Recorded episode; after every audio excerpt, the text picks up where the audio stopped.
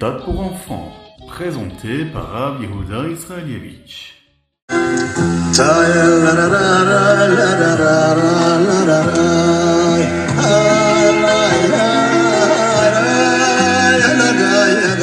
La Gemara dit qu'avant l'avènement du Mashiach, il y aura des temps très difficiles pour le peuple juif.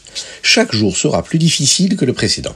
Pourquoi la Torah nous dirait-elle des mots aussi difficiles à entendre? Pour que nous soyons de mauvaise humeur? Pour nous rendre tristes ou malheureux Shalom Le rabbi nous enseigne que la raison pour laquelle la Torah nous le dit est qu'avant l'avènement de Mashiach, il y aura chaque jour des forces spéciales que nous pouvons utiliser pour surmonter les nouveaux défis que nous recevons tous les jours dans notre vie. La Torah nous le dit pour que nous comprenions que lorsque Dieu nous donne ses forces, c'est pas juste comme ça parce que Dieu est bon. Oui, Dieu est bon, mais il nous les donne parce que nous en avons besoin pour surmonter ces difficultés et amener le Mashiach. On doit donc faire très attention à utiliser toutes ces énergies-là que Dieu nous donne autant que possible, ne pas les gaspiller. Combien de fois on a pu entendre cela du rabbi? Aujourd'hui, nous pouvons regarder les vidéos du rabbi, entendre des sirotes, des discours que le rabbi a prononcés. On peut apprendre du rabbi comment nous n'avons jamais pu le faire auparavant. Il y a des moyens qui sont à disposition de tous et de toutes. C'est un cadeau spécial que Dieu nous donne. Mais ce n'est pas juste quelque chose de bon. Hachem ici nous donne ces moyens-là parce que nous avons besoin de ces forces-là. Le fait de pouvoir regarder une vidéo du rabbi, par exemple, des heures durant, écouter dans toutes les langues ce que le rabbi dit, comprendre ce qu'il nous demande. C'est en réalité des forces et des énergies qu'il nous a données déjà auparavant et dont on peut se servir tous les jours. On doit donc ne pas se laisser aller et se dire que ces forces-là, sont là et on peut les utiliser pour chasser l'obscurité. Nous devons utiliser ces forces-là pour tout faire pour amener le Mashiach dès maintenant.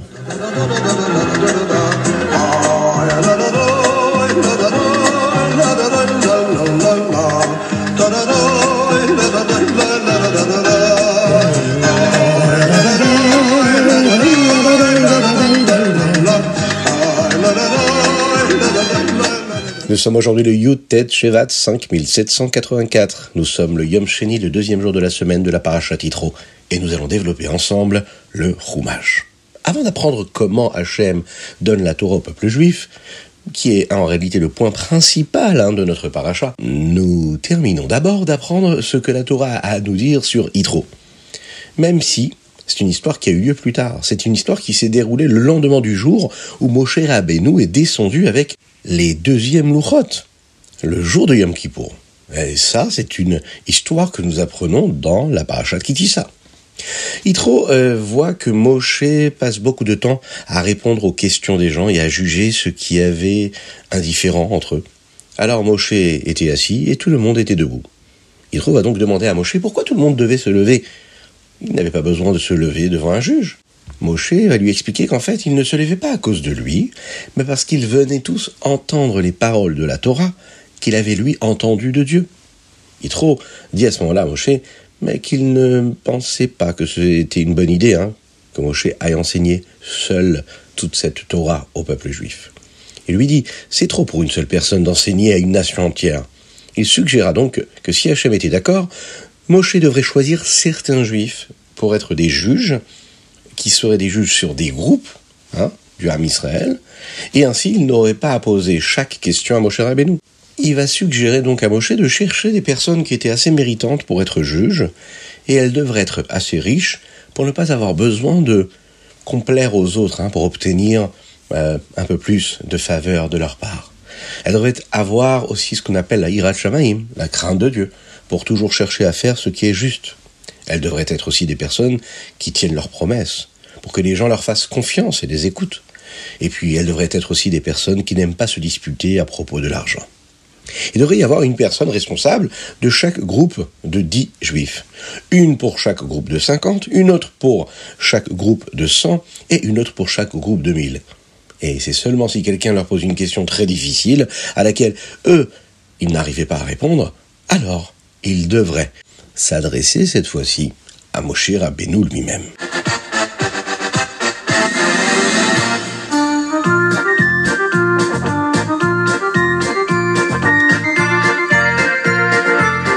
Et nous passons au Télim aujourd'hui, dans les Télim d'aujourd'hui, euh, que nous allons lire, hein, du Tzadik au Tzadik Vav, 90 au 96. Nous avons le chapitre que les Lévi'im chantaient dans le Beth Amikdash le jour de Shabbat. Shir Shel Yom à Shabbat.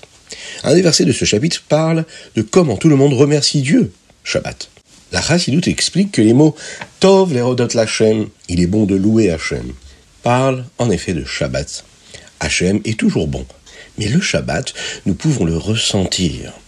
C'est pourquoi, spécialement le jour de Shabbat, la bonté de Dieu, Tov Leodot Lachem, Akadosh Baruch nous donne envie de le louer, de le remercier. Particulièrement ce jour-là de Shabbat, qui est ce jour tellement saint, tellement pur, tellement proche de lui.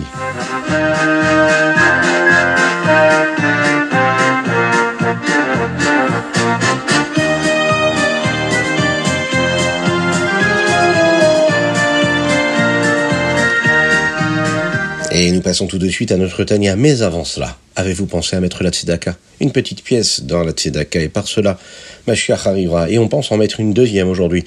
Pour nos frères en Eretz Israël, qu'Akadosh les sauve, qu'il les libère, qu'il guérisse tous les malades.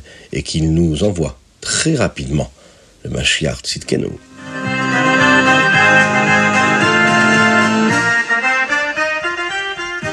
Et nous passons donc au Tania. Nous sommes dans le lit, écoutez Amarim Perek Chav Gimel. Dans le Zohar, les mitzvot sont appelés Eivarim des Malka, les membres du corps du roi, Hachem. Vous avez de nombreux membres dans notre corps. Nous avons les mains, nous avons les pieds, nous avons les yeux, la bouche. Mais chacun de ces membres ne cherche pas à faire des choses différentes. Ils sont tout simplement des outils pour que la personne puisse faire ce qu'elle veut faire, c'est-à-dire son ratson, sa volonté. Si par exemple j'ai le désir d'aller prendre un verre, eh bien mes pieds et mes mains travaillent ensemble automatiquement en harmonie pour faire ce que je veux. Si je le désire de dire quelque chose de gentil à mon proche, à mon ami, eh bien ma bouche hein, va bouger immédiatement pour dire ces gentils mots. La même chose est vraie avec les mitzvot, les membres du corps de Dieu. Ce sont donc ici, ici, là, toutes les façons qu'il y a d'exprimer ce que Dieu veut, ce que le ratson de Dieu est dans le monde. Allumer les bougies de Shabbat, mettre les téphilines, donner la tzedaka, c'est des outils, des moyens d'expression, des outils qui nous permettent de montrer ce que Dieu veut, sa volonté. Donc, tout comme notre corps entier fait toujours partie de notre ratson, de notre volonté, puisqu'il est en harmonie, que chaque membre du corps permet à cette volonté-là de s'exprimer et d'être réalisé, il est toujours prêt à faire exactement ce que nous voulons, eh bien les mitzvot font toujours partie de la volonté de Dieu, de ce que lui y veut. Et c'est pourquoi, même si Hachem est caché dans le reste du monde, eh bien les mitzvot nous montrent ce que Dieu veut vraiment. Et donc, Hachem n'est pas caché dans les mitzvot, Hachem se dévoile grâce aux mitzvot.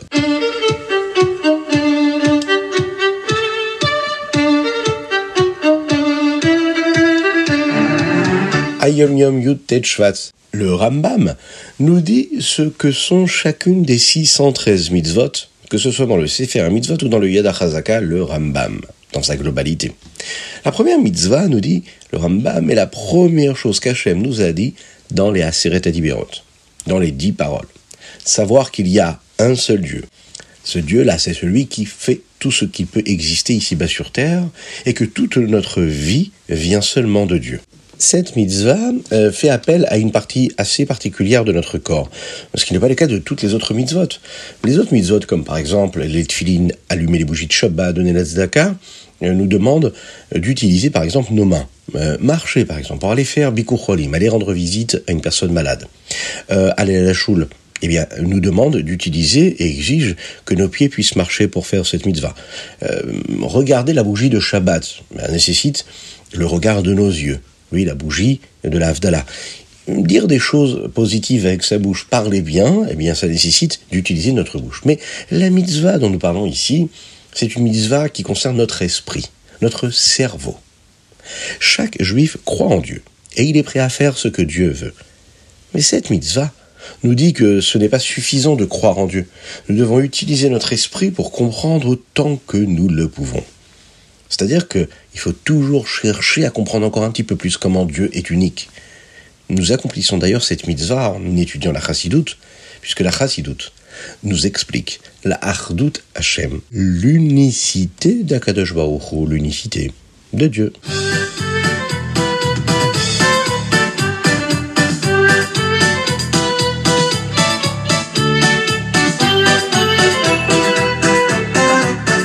Et nous passons à notre dernière étape, le Rambam. Nous étudions les lois qui concernent les envoyés, les shluchim et les associés. Dans le Rambam d'aujourd'hui, nous en apprenons davantage sur l'envoi de quelqu'un d'autre pour faire quelque chose pour nous-mêmes, un shliach, ou bien les associés qui travaillent ensemble, quand nous avons un shutaf, un associé. Une des choses que nous apprenons dans le Perek Bet est qu'une personne qui est en dessous d'un certain âge ne peut pas être un shliach. Si quelqu'un envoie un enfant comme shliach, eh bien, c'est de sa faute, hein, si quelque chose se casse ou si quelque chose se perd. Bien sûr, il faut quand même savoir que nous avons la possibilité d'être un chliard du rabbi, et même un enfant peut être un chliard du rabbi. Tout le monde, nous sommes tous ces émissaires à chaque fois que nous accomplissons ces directives, ces enseignements et ces recommandations. Dans le Père Guimel, on nous enseigne comment une personne peut envoyer un chaliard pour plaider en son nom devant le Beddin, mais comme un avocat. Et enfin, dans le Père Dalet, nous commençons à apprendre comment les gens peuvent devenir partenaires dans les affaires.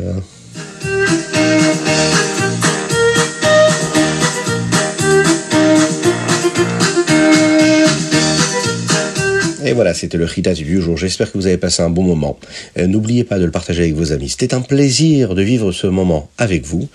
Euh, que Dieu vous bénisse, qu'il vous protège, qu'il inonde votre existence de bonté, de grâce et de miséricorde que vous soyez bénis à l'infini, qu'il nous envoie le Mashiach, que nous puissions euh, partager notre prochain chitat. Oui, au Beth Amikdash, euh, sur l'esplanade, hein, à Yerushalayim, avec euh, tous nos proches, Bezrat Hashem. N'oubliez pas hein, d'envoyer vos dédicaces sur chitat.fr ou sur le WhatsApp du numéro de téléphone que vous recevez. Et puis, on se fera un plaisir de souhaiter un Mazal Tov ou une Refoua Shlema ou un Leilou Nishmat. Faites-le, c'est votre soutien et c'est de cette façon que nous pouvons diffuser la Torah encore et toujours plus.